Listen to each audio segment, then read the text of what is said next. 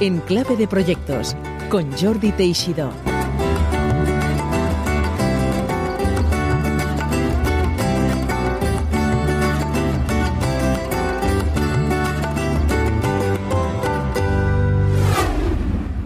Hola, bienvenidas, bienvenidos una semana más aquí en Clave de Proyectos. Si tuviera que poner un título a la charla de hoy, probablemente recordaría a Woody Allen con aquella famosa película de todo lo que querías saber sobre la energía y no te atrevías a preguntar. Lo hacemos de la mano de un experto, mi buen amigo Manuel Parra, que es analista en el área de tecnología de Repsol y que nos da pues una amplia visión de todos los aspectos, todos los retos y oportunidades que rodean a este sector crucial para nuestra vida cotidiana y también para el futuro de todas las empresas. Así pues, sin más preámbulos, os dejo con esta amplia conversación con mi querido amigo Manuel Parra.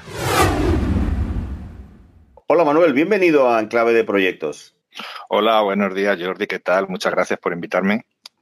Pues no, gracias a ti. Manuel, nos conocemos hace unos cuantos años, es químico industrial, trabaja en el área de tecnología de Repsol. Nos conocimos hace unos cuantos años cuando él obtuvo la certificación PMP. Pero viendo incluso el título de la tesis de licenciatura tuyo, que tiene que ver con incineradoras, no puedo leerlo aquí porque se va a espantar la audiencia, es complicado.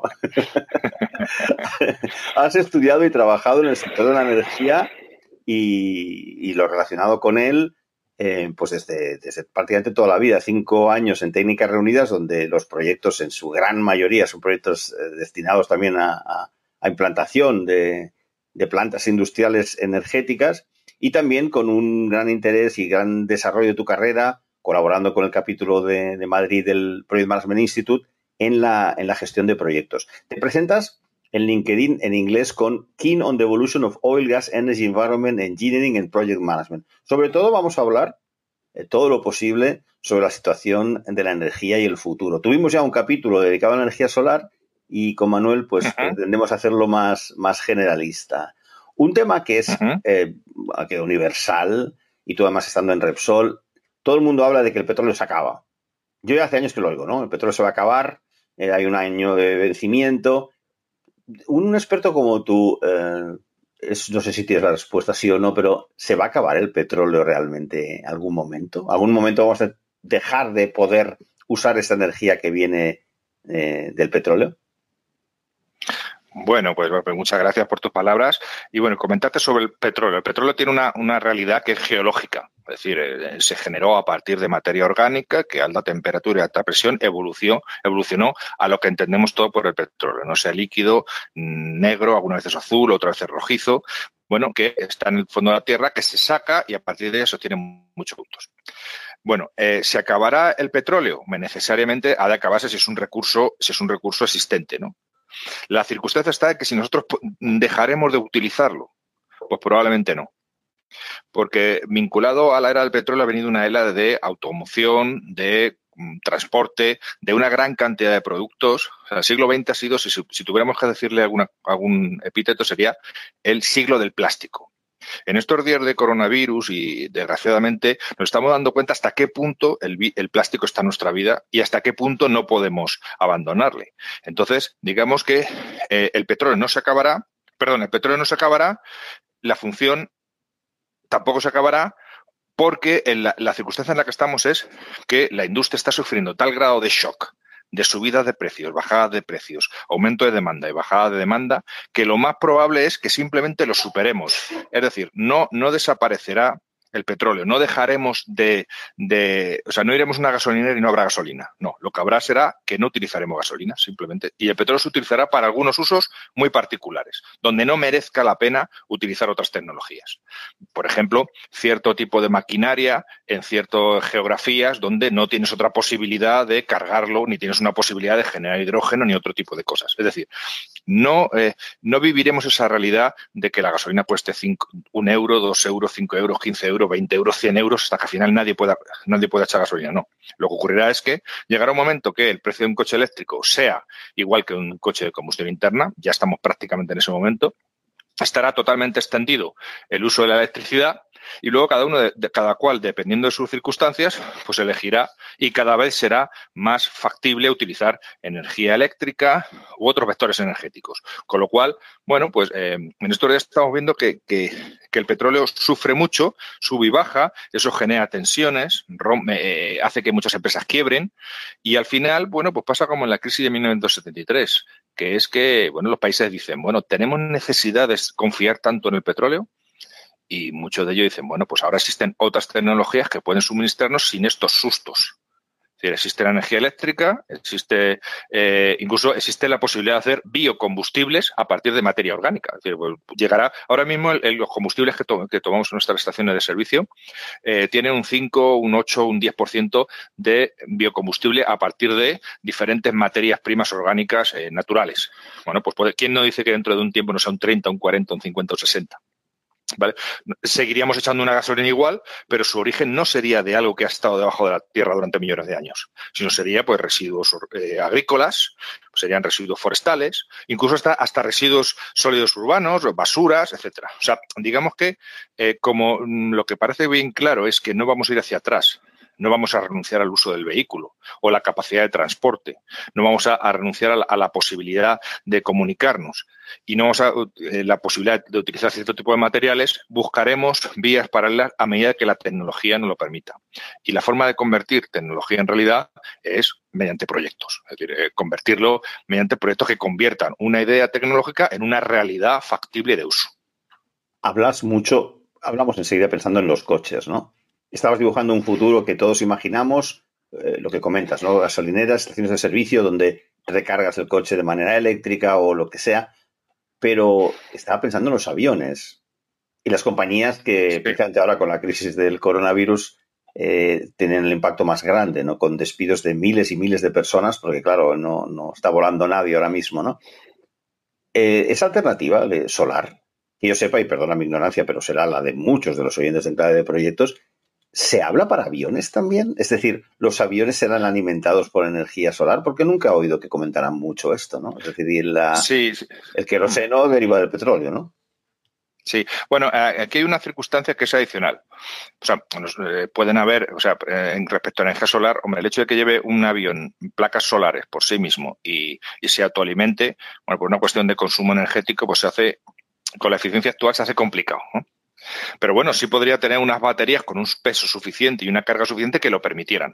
De hecho, eso es un, reto tecnológico. No solamente tener baterías que carguen, sino que además que carguen y tengan un, peso suficientemente bajo por kilovatio hora como para que se pueda poner un avión. Porque claro, eh, no, no, puedes poner un avión baterías que sean 15 toneladas, por ejemplo, porque entonces eh, digamos que eh, no, no funciona el sistema. Entonces, actualmente ya hay ejemplos de utilización de energía eléctrica en baterías para, eh, eh, digamos, emplearla en, en aviones o en, transporte aéreo. Eh, extensivo todavía no es extensivo, es uno de los grandes retos, ¿vale? Porque es, una, es muy consumidora, el tema del peso es clave, y bueno, pues tiene ese problema. Mm, ¿Qué podría ser? Bueno, el hidrógeno también se está hablando de ello. El hidrógeno tiene una capacidad que es muy interesante, que es, es un vector energético, es decir, que es un traductor entre energías. Tu energía eléctrica solar eh, puedes almacenarla en baterías, pero también puedes convertirla en hidrógeno, transportarlo de una manera sencilla, de una manera sencilla y cargarlo en unos tanques que pueden ir en un avión o luego pueden convertirse en electricidad en otro sitio. Es decir, que existe una posibilidad que ya se está desarrollando en el transporte marítimo, que tiene menos, menos restricciones en el caso del peso, pero en el transporte aéreo será una cosa que llegará. O sea, y además el, reto tecnológico del aumento de eficiencia, el aumento de la capacidad de almacenamiento y la disminución de peso es una cosa que cada, cada poco tiempo se van dando noticias, todavía en una escala, una escala, digamos, industrial, pero poco a poco nos vamos acercando a ello. ¿Cómo ves eh, esa otra energía también bastante innovadora, la, la, que se basa en las olas, en el mar? El otro día creo que leí alguna noticia de algún proyecto en ese sentido y tuve la ocasión por oportunidades de formación de proyectos, de ver proyectos que se estaban o que ya están una realidad, especialmente en el norte de Europa, con ah, aprovechamiento de la fuerza de las olas. No recuerdo ahora la palabra, cómo le llaman a esto. Pero Waves eh, tiene algún nombre especial. Eh, ¿Eso ya digamos que ya es el futuro más lejano o, ah, bueno, aquí se llama Sí, se llama, bueno, en castellano se tiene un nombre muy poco amigable que se llama undimotriz, que es precisamente el movimiento de las, de las olas, ¿no? El movimiento de las mareas y de las olas. Bueno, existen ya prototipos en, condiciones bastante eficientes. Eh, eh, aquí, mm, digamos, bueno, pasa por varios estadios. ¿no? El primero es que exista un proceso físico que se pueda aprovechar. Luego, que bueno, confirmemos que ese proceso físico genera electricidad. Y luego el siguiente ejercicio es escalarlo hasta una escala industrial donde permita competir en coste con otras tecnologías paralelas. Entonces, bueno, pues ahora, excepto en unas condiciones donde fueran muy, muy, muy favorables, pues eh, es difícil que compita con la solar fotovoltaica, Y con la eólica, tanto en tierra como en mar. La eólica en mar tiene una ventaja que es que en el mar el viento, bueno, para quien le guste el mar sabe que allí el viento sopla mucho más, con lo cual el rendimiento es mucho mejor. Ahora, hace unos días salió una, nueva, un nuevo molino eólico, un nuevo eh, equipo que es capaz de generar 15 megavatios con, con un solo eh, molino eólico. Es decir, que una ciudad como Bilbao podría alimentarse con 20 o 25 molinos de eso. ¿vale? O sea, estamos hablando de una ciudad de cierta magnitud. Eh, hay muchas modalidades y muchas formas de generación eléctrica. Eh, hay que ver en qué condiciones sería medioambientalmente y también, eh, digamos, económicamente más factible. Y esta es una más. Hombre, yo creo que Cataluña y España tienen una oportunidad muy grande con las horas de insolación que tienen, con la posibilidad de generación por viento, antes que utilizar una de estas, pero bueno, hay otros países que tienen otras condiciones, por ejemplo, eh, Islandia han, apoyado muchísimo la geotérmica porque para ellos es pues, muy interesante y la tienen ahí. Entonces, bueno, pues no tienen tanto sol, no tienen tanta capacidad de, generar por, el viento, por, sus, por, su, por su tamaño, entonces prefieren apostar a la geotérmica. Es decir, existen muchas, muchas posibilidades de aprovechamiento y hay que ver cuál es la que es más rentable para llegar al ciudadano o para llegar al consumidor. Porque claro, mm, hay un, hay un reto también de que no se convierta en algo prohibitivo el uso de la energía. Ya que has hecho referencia a España, Europa, este podcast, eh, incluso, bueno, siempre te sorprende, pero prácticamente todos los países de, Sudamérica y Estados Unidos eh, hemos visto que hay, que hay oyentes. Lo que es Iberoamérica, Sudamérica, ¿va a ir a la espalda, es decir, va a ir detrás de Europa? ¿O va, España va a ayudar en ese sentido? Porque Repsol y otras empresas tienen presencia allí. Es decir, ¿cómo nos puedes decir algo de si Iberoamérica, Sudamérica va a estar también en esa línea de generación de, alternativas o de energías alternativas? Bueno, eh, hay, unos ejemplos que son muy, muy clásicos, ¿no? Por ejemplo, Brasil eh, tradicionalmente ha generado bioetanol, es decir, etanol a partir de, de diferentes materias orgánicas para utilización como combustible. ¿eh? Es, un, un combustible absolutamente renovable. Bueno, pues entonces con tantas posibilidades, con proyectos de energía totalmente, digamos, saludables, sostenibles, ¿qué es lo que hace falta? Inversión. Es estos proyectos, sean eólicos, sean de bioetanol o lo que sea, necesita un fuerte componente de inversión. ¿Cómo lo ves tú esto ahora? ¿Cómo podemos salir adelante y de dónde va a salir el dinero? Todos somos muy ecologistas, pero ahora mismo debemos de elegir si invertimos en sanidad, o, en, invertimos en, renovables. Entonces, claro, no creo que eh, ese debate ahora mismo, evidentemente, pues hombre, es perverso, claro. claro. Bueno, por tanto, la inversión es importante y de cara a que esta evolución energética necesaria, que como dices, puede que sea más lenta, dado que igual hay otras prioridades, especialmente en la situación eh, crisis, o poscrisis que, que vamos a vivir, ¿cuáles son los pasos que hay que dar para realmente empujar esa evolución energética más sostenible y más racional? ¿Qué hay que hacer? Bueno, pues eh, parece, bueno, inicialmente parece que está claro lo que no hay que hacer. O sea, mm, eh, digamos que una transición energética debe basarse en, primero, que no haya perjuicio para los usuarios finales, para los consumidores, que no haya un perjuicio general para las empresas, me refiero en el sentido de eh, generar que algunos sectores se vean muy afectados o, que se genere inseguridad jurídica o inseguridad de mercado, y, que tampoco se genere una circunstancia de, bueno, de que no, no sepamos exactamente cuál va a ser, ¿no? Imaginemos que queremos comprarnos un coche y no sabemos si comprarnos un coche diésel, un coche de gasolina o un coche eléctrico. Eh, bueno, pues me compro un coche diésel, pero no sé si, dentro de dos años voy a tener que cambiarlo. O me cojo un, coche eléctrico, pero a lo mejor dentro de un año voy a tener unas ayudas que me, que me salen mucho más barato. Es decir, que esto se basa en que haya un consenso y un plan a largo plazo donde, primero, no desdeñe ninguna de las diferentes formas de reducción em, de las emisiones. No, nos volquemos solamente en un, tipo de tecnología. ¿Por qué? Porque te puede, eh, digamos, abriendo un poco más el abanico, puedes obtener beneficios de mucho dependiendo de las circunstancias particulares. Eh, y luego, por otro lado, fomentando y apoyando mucho el desarrollo de la tecnología de una manera abierta, es decir, generando colaboración entre las empresas, entre los usuarios, entre las universidades, centro de investigación, entre el Estado, para que generemos posibilidades de mejora. Eh, tenemos una oportunidad muy grande de aprovechar la digitalización para mejorar todos estos sistemas. Parece que inicialmente, pues los procesos productivos, por ejemplo, la producción de plástico, por decir un ejemplo, o la gasolina, bueno, pues no, no, es tan, no es tan susceptible de que una plataforma de digitalización lo mejoren. No, pues sí es, y es muy importante que esto se trabaje en ello. También existe la posibilidad de mejorar en sistemas de una gestión avanzada y más integrada. Por lo tanto, ¿cuál es el camino? El camino es asegurar la viabilidad, la fiabilidad, la seguridad en un entorno que sea seguro, me refiero para los mercados y las empresas y los, y los, y los diferentes eh, consumidores, y que a largo plazo lleguemos a estos pequeños avances que al final hacen realmente un cambio disruptivo. Porque un cambio que sea muy brusco mediante legislación o mediante prohibición puede tener un efecto digamos, terrible. O sea, en el caso, por ejemplo, en el caso del automóvil, por decir un ejemplo claro, eh, claro, cambiar o prohibir o prohibir algunos tipos de modelos de combustible, bueno, pues hace que cierta parte de la economía se vea muy dañada.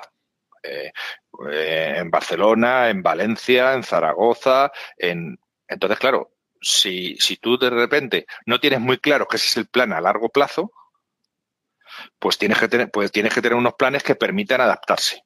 Porque lo que no se puede hacer es, prohibir algo este año, el año que viene permitirlo, dentro de cinco años dar ayudas para su desarrollo y dentro de ocho volver otra vez a prohibir.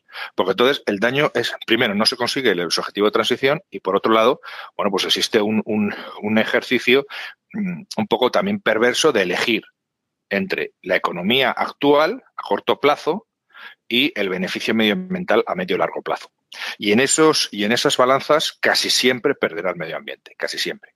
Entonces, eh, mejor no entrar en, esas dialécticas, ¿no? Yo, escuchándote, lo que veo es que hay muchos stakeholders, tú y yo que sabemos que los stakeholders, y con intereses a veces cruzados, contrapuestos, eh, algunos pueden ser incluso mal interpretados porque si la OPEP o una empresa como Repsol o una empresa como Endesa o una empresa eh, como Cepsa o quien sea eh, pone cartas sobre la mesa, todo el mundo va a pensar, hombre, claro, es que estos están tirando para aquí, estos están tirando para allá. Es decir, hace falta un ejercicio de colaboración que, ¿qué quieres que te diga? Los que lo vemos un poco desde fuera, digo, es difícil, ¿no? Porque ciudadanos, políticos, ayuntamientos, eh, grandes empresas se pongan de acuerdo en el camino a seguir, es realmente complicado, porque el político, de, como tú dices, lo que hará es legislar para que pues ya se prohíben los diésel, fuera, y así todo el mundo tirará, como tú dices, esto al final eh, tiene esa consecuencia de que no se vende ni un vehículo diésel, hay un montón de esto para, para, para salir, empresas que tienen, que fabrican coches diésel cierran y despiden a trabajadores, es decir, eh, claro, ¿quién le pone el cascabel al, gato? Yo sé que, no sé si vas a decir estos, los otros, hace falta un liderazgo único aquí. La Comunidad Europea, el, no sé, hablando de Europa, ¿no? ¿Quién, quién será el que realmente le ponga el cascabel? Y, más allá.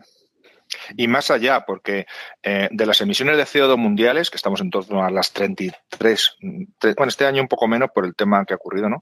En torno a los 33,6 eh, gigatoneladas al año de CO2 a la atmósfera, que es, que es el causante fundamental de, los, del cambio climático. El 15%, eh, el 15 emite Europa. La mayoría de las, de las actividades para reducir el CO2 se da en Europa. pero Europa solamente tiene el 15%, con lo cual hay un 85% el resto que no se está actuando o, no, de manera, no de una manera tan absolutamente activa. Eh, ¿Qué puede ocurrir en el futuro? Pues eh, primero, cada uno de los ciudadanos tenemos que saber que esto nos puede llevar un cierto nivel de incomodidad, al menos puntual. Es decir, bueno, pues eh, pues a lo mejor tenemos que, mm, habrá un tiempo de transición entre, entre, por ejemplo, gasolineras o estaciones de servicio tradicionales y puntos de recarga eléctrico. Ahora mismo, si te comes un coche eléctrico, tienes dificultad para encontrar un punto de recarga que no, no es como una gasolinera, que existe en todos los sitios. Existe una dificultad, una cierta resistencia y fricción, que puede retrasar el cambio. Por otro lado, Claro, eh, ¿qué pasa si solamente el 15% de, de, las emisiones están sujetos a restricciones tan fuertes? Las empresas se ven sujetas a eh, procedimientos, procesos y cambios que no van a ir a favor de su rentabilidad, por lo menos a corto plazo. Luego a medio largo sí, pero a corto plazo no. Se puede generar una competencia, eh, digamos, injusta en, en países o en áreas frontera. Y pongo un ejemplo muy claro. Imaginemos que España eh, se, compromete a no producir energía eléctrica que emita CO2, pero compra energía eléctrica a países cercanos que sí las producen. Claro, Bueno, pues es un problema. Imaginemos que España se compromete a, eh, a, producir con, una, con muchísimo menos consumo energético. Pero muchas empresas se van a otros países donde pueden, pueden emitir lo que quieran. Y con, la, con, el, con el problema que es que, bueno, pues Marruecos está aquí, Turquía está aquí, o sea, no es, no es un horizonte lejanísimo, se genera un dumping medioambiental que va en contra del efecto general. Una competencia desleal, ¿no? Se puede, se puede llamar así. Claro. Y, evidentemente, pues todo el mundo puede decir, yo decido poner mi, mi, eh, mi empresa en Cataluña, por ejemplo, mañana la pongo en Francia, pasado mañana la pongo en Galicia y luego al otro día la pongo en, en Argelia tengo esa libertad. Pero en ese momento, ¿hasta qué punto puede ir en contra del, beneficio general que tengamos unas políticas muy exigentes? Por otro lado, unas políticas muy laxas hace que no converjamos jamás. Lo que se espera es que Europa lidere técnica, tecnológicamente, para estos cambios. Que los cambios en la opinión pública, en los diferentes stakeholders, generen un estado de opinión que modifique la licencia para operar. Y explico esto de la licencia para operar. Toda empresa o toda, bueno, también todo ciudadano, pero toda empresa tiene una licencia social para operar. Es decir, permitimos que la empresa A, B y C produzca eh, una serie de productos y servicios y bienes para la sociedad. A cambio sabemos que, bueno, lícitamente se va a intentar enriquecer y bueno, pues puede, puede haber, existir algún tipo de circunstancia de perjuicio, en el sentido de que, bueno, pues puede contaminar una parte, pero le obligamos a que lo, a que lo restrinja. A cambio, dará una, una posibilidad de empleo a la zona. Si, si, si desaparecen esas oportunidades de empleo, pues puede tener una serie de circunstancias. Bueno, pues la, la licencia social que no es solamente legal, para operar puede verse, puede verse muy modificada en el futuro. Cuando los ciudadanos, las personas, empecemos a pensar que cierto tipo de producto no nos interesa consumirlos o cierto tipo de servicios porque son muy contaminantes. O prefiero los tomates ecológicos, aunque sé que son un poco más caros, porque tienen un impacto medioambiental mucho menor. Eso es lo que realmente moverá la rueda. Pero claro, para mover la rueda existen muchos intereses contrapuestos donde eh, no necesariamente siempre eh, las empresas o los estados son los peores. Muchas veces, y yo me lo, me lo, aplico a mí mismo, pienso, imaginemos que yo tuviera un coche diésel de 10 años de antigüedad y me dijeran que me tengo que cambiar un coche diésel dentro de dos años. Eh, hay personas que no pueden cambiarse un coche cada 12 años, por poner un ejemplo, o cada 8 años, porque económicamente no pueden, porque por muchas circunstancias. Obligarlo implica que existe, bueno, pues ciertos colectivos que o bien no se van a sumar, o bien van a tener que dejar de utilizar ese servicio, o bien van a tener que transgredir la ley. ¿Vale? Con lo cual, cualquiera de esas dos eh, eh, situaciones van en contra de esto. O sea, eh, está muy bien tener una posición ecológica y responsable y en favor de la sostenibilidad, pero es muy importante que además de ser sostenible, sea viable. Porque lo que no es viable es muy difícil que en el tiempo perdure acabará siendo, bueno, pues impulsado de una manera u otra, pero es muy complicado. Por eso es el ejercicio tan importante de que sea viable económicamente. Porque si la energía solar actualmente es viable económicamente, Bueno, pues eh, Jordi, tú mismo, o yo, o cualquier otra persona, puede pensar en alimentar de manera eléctrica, eh, de manera solar su casa con un coste aproximadamente, no necesariamente tiene que ser más barato, pero aproximadamente igual al actual. Con lo cual, el cambio es natural, es factible y digamos que juega a favor. ¿Qué ocurriría si tuviéramos unas condiciones que sean muy, muy, muy contrarias? Bueno, no lo vamos a hacer. O sea, ¿por qué? Porque es muy complicado dar ese salto si no tienes una cierta capacidad. Entonces hay muchos, muchas eh, formas que pueden favorecerse, ¿no? bueno, con, aporte de ayudas, efectivamente, con una tecnología favorecida, con un ámbito que permita que haya un mercado que dé precios más baratos o, que permita generar eh, mm, electricidad en muchos sitios. Y esto se puede trasladar a otros países que no tengan unas leyes tan exigentes, que no tengan una opinión pública tan favorable. Ese será el cambio. Porque luego hay un plan B, o sea, o una visión B de todo esto. Que es decir, bueno, Europa lleva 200 años de, revolución industrial, donde ha, donde ha contaminado lo que correspondía y gracias a eso ha tenido un desarrollo que es el que vivimos actualmente. Si nosotros ahora ponemos una restricción al crecimiento y sabiendo que la energía está totalmente vinculada al crecimiento, totalmente vinculado, ¿qué ocurre? Estamos restringiendo la posibilidad de crecimiento en otros lugares. Y bueno, ya Brasil, China, India, dice que, oiga, ustedes se han desarrollado y yo quiero tener también ese nivel de vida. Eh, África, América Latina, algunas, zonas requieren eso. Es decir, que los objetivos de desarrollo sostenible de las Naciones Unidas no solamente van en reducción de CO2, sino en, bueno, de generación de eh, acceso al agua, a la energía eléctrica, un crecimiento, un confort en la sociedad, un acceso a la educación que van asociadas, porque si no, sí que es absolutamente insostenible. Y es más, o desde mi punto de vista, puede haber opiniones, creo que es inmoral. O sea, no, no permitir que otros países que no viven el nivel de vida que tengamos nosotros puedan acceder a ello, porque la contaminación nos perjudica a todos, es, es, pensar que la contaminación que nosotros hemos emitido no ha sido mala, y sin embargo la que ellos emitirán sí. Entonces, también en ese aspecto, claro, entonces en ese aspecto, bueno, también hay que, hay que pensar eso. Es decir, Europa va a la cabeza por cuestión tecnológica, económica, productiva y, eso, y va a impulsar. ¿Es suficiente? No, pero sí es cierto que se ha de dar ese ejemplo. Cuando has, comentado el tema de Turquía o Brasil o el otro, si un país hacía o podía generar eh, energía de una manera no sostenible y entonces complicar o plantear una situación absolutamente absurda, ¿no? de, de tu velar por no mm, contaminar y resulta que estás comprando, adquiriendo otros que sí lo hacen, ¿no? Me ha recordado un tema que yo creo que es difícil de, resolver, ¿no? Y que recuerdo de, cuando conocí pues la central de aquí de Vandellós y a la empresa que llevaba la central y me hablaron de la energía nuclear, etcétera, etcétera. Y aprendí, no sé cuál es el número, ¿no? Pero Francia tiene como 90, creo, tú igual lo sabes mejor que yo. 60, si tiene 60, 60 centrales nucleares. Algunas a, 150 kilómetros de la frontera. Y, exacto. Y vende energía a España, ¿verdad? De, producida. Sí, sí, claro. Claro. Claro, pero mm, yo en el, tema de la energía nuclear, bueno, hay, por supuesto también hay opiniones. La energía nuclear es una energía que no es renovable, pero tiene emisiones cero, cero emisiones. Eso es importante. Y por otro lado, es absolutamente fiable que eso también es importante. Es decir, ¿qué pasaría si nosotros tuviéramos un 100% de generación renovable y muy vinculada a ciertos tipos? Imaginemos eólica y solar. Bueno, pues un país tan grande como España o incluso en, comunidades como Cataluña, que también es muy grande, pues puede ser que en donde un sitio sople aire, en otro sitio no. Bueno, y de alguna manera en el equilibrio general, pues siempre hay un suministro. Pero pudiera, pudiera darse la circunstancia que superara con mucho la demanda a la oferta. ¿Qué pasa en ese momento? no podemos inventar más sol, no podemos inventar más viento.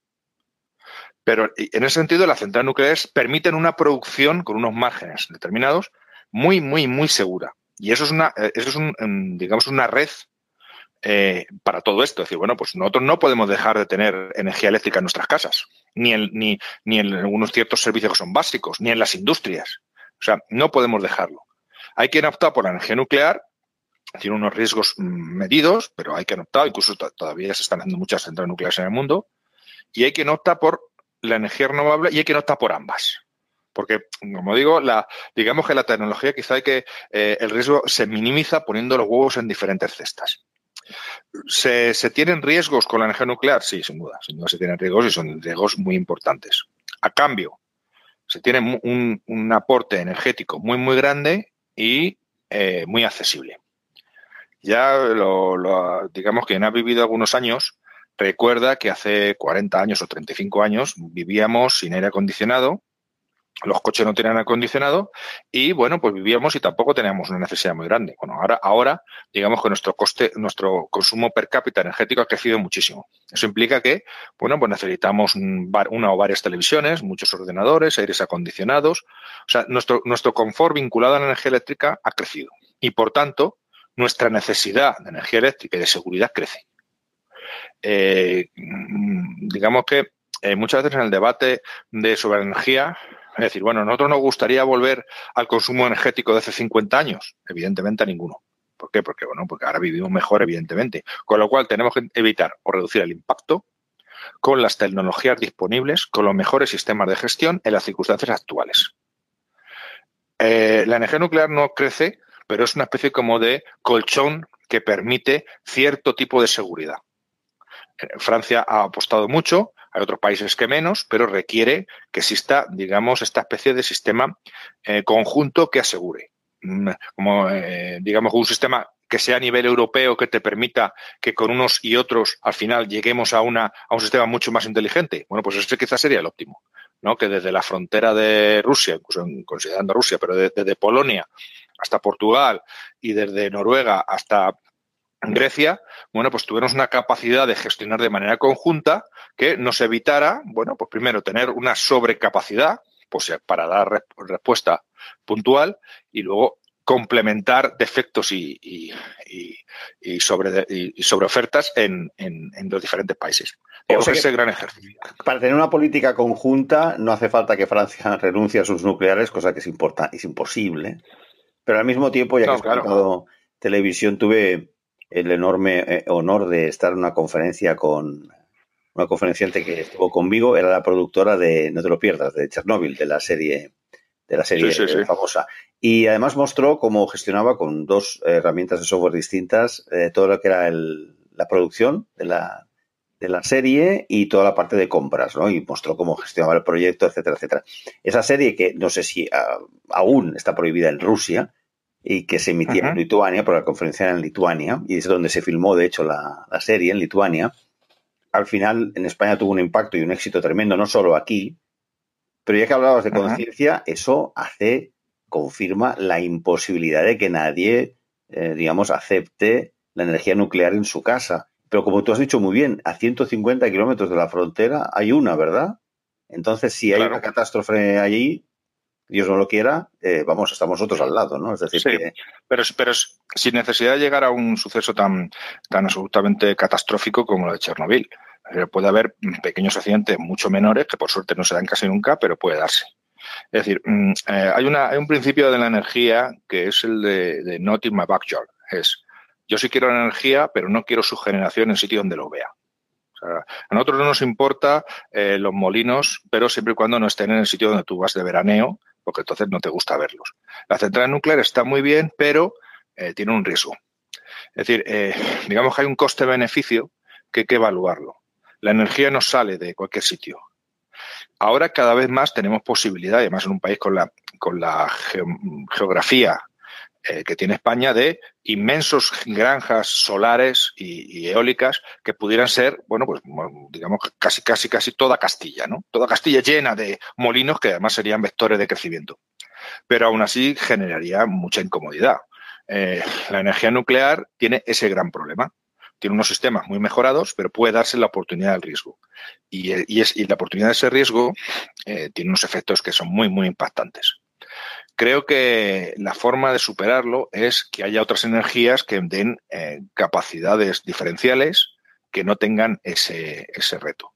¿no? Porque, claro, que sean capaces de dar un kilovatio más barato, con unos costes operativos más, baratos, con unas amortizaciones más baratas, porque no olvidemos que no es lo mismo generar un, megavatio de energía solar que un megavatio o 20 megavatios o, o 100 megavatios de energía nuclear. La energía nuclear requiere unas inversiones brutales. Por lo tanto, hay que poner mucho dinero. Luego es muy segura y dura muchos años, pero, pero tienes ese, ese, hándicap de inicio. Eso no le pasa a la energía solar. Y de hecho es una de sus grandes ventajas. No necesitas grandes infraestructuras, no necesitas grandes adecuaciones. Eh, hay muchos sitios donde se puedan ubicar. Además, por suerte, tanto en España como en el norte de África, casi toda África, como en América Latina, tiene unas condiciones, eh, digamos, climatológicas y meteorológicas que son muy buenas para generación de cierto tipo de, energía renovable. O sea, el sol, por, ejemplo, Argelia. Argelia podría tener, o sea, Argelia podría vender energía eléctrica a Europa porque tiene una cantidad, una disponibilidad de, de irradiación anual y unas superficies tan absolutamente ingentes que bueno, que sería, eso sería una oportunidad de futuro. Enorme, ¿no? Para África, que siempre se está buscando la manera de que toda esta eh, gente que está ahogándose en el Mediterráneo y buscando un mundo mejor, África podría ser una especie de hub energético, ¿no, Manuel? Es una cosa absolutamente. Sí, sí, sin duda. No, no, no, no es. No, no, no, es porque ahora digamos que mm, digamos que tiene una ventaja, o, sea, o se puede dar una ventaja. Ahora mismo las, placas solares tienen un rendimiento en torno al, dicen que, bueno, dicen que teóricamente pueden llegar al 28%.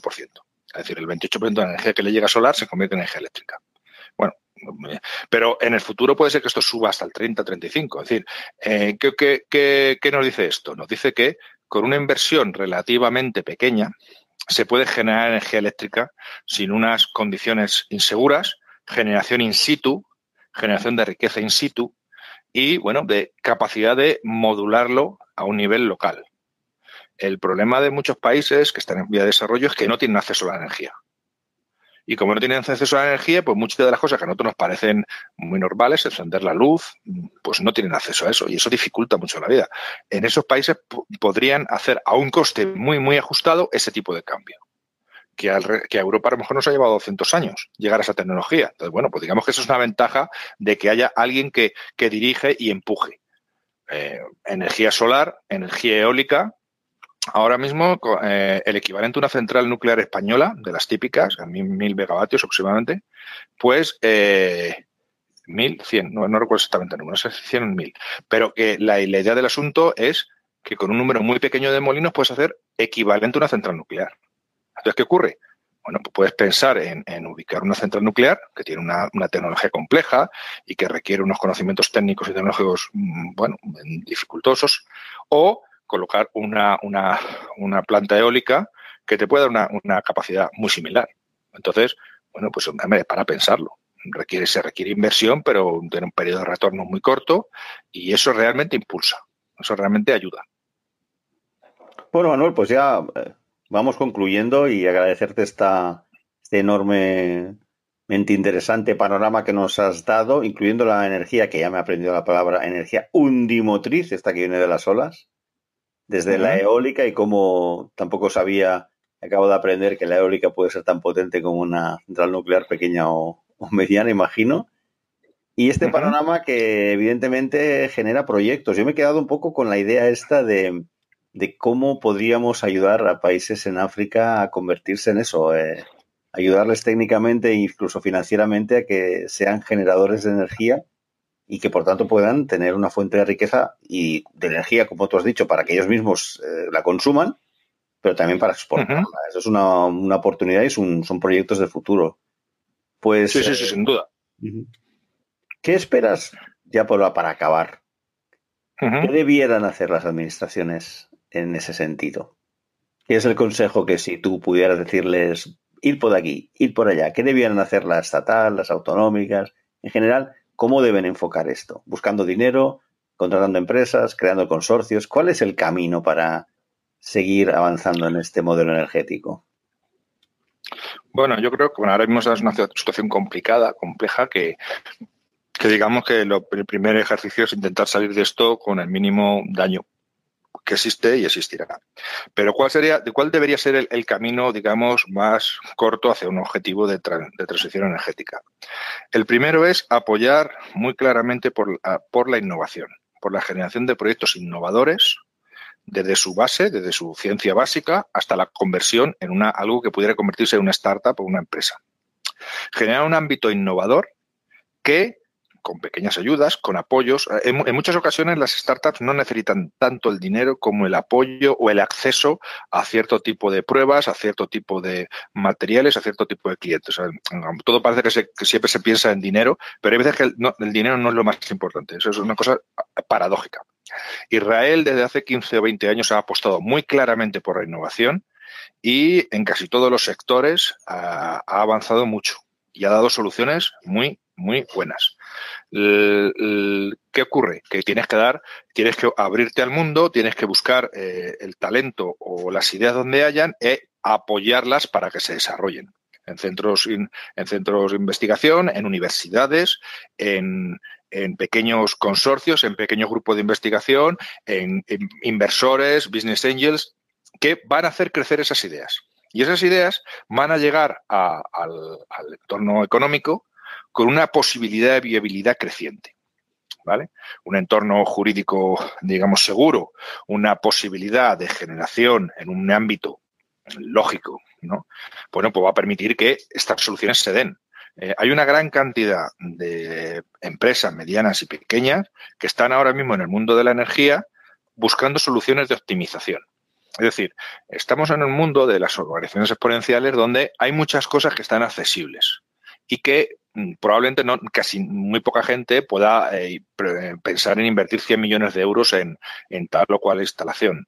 Pero sí se puede eh, desarrollar sistemas que optimicen lo existente, que mejoren lo existente, que generen soluciones y eso está muy al alcance de la mano. Pero tiene que darse una adecuada transferencia de conocimiento de ámbitos mm, académicos, técnicos, tecnológicos a, al mundo de la empresa para su escalado.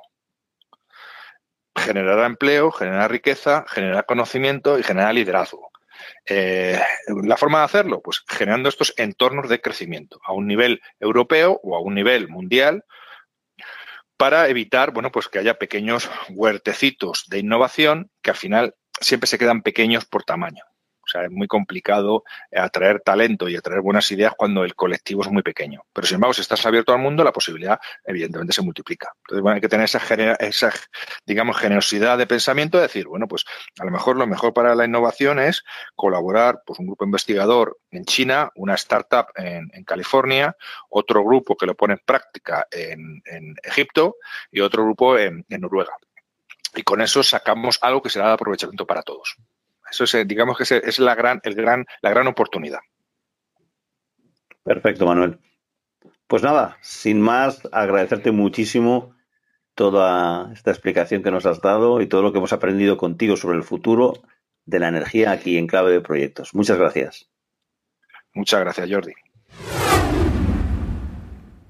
Seguro que has aprendido tanto como yo de esta pedagógica charla con Manuel Parra donde nos ha hablado de bioetanol de Brasil, de lo cerquita que están las centrales nucleares francesas y las ventajas y desventajas de la propia energía nuclear o de lo que significa un dimotriz.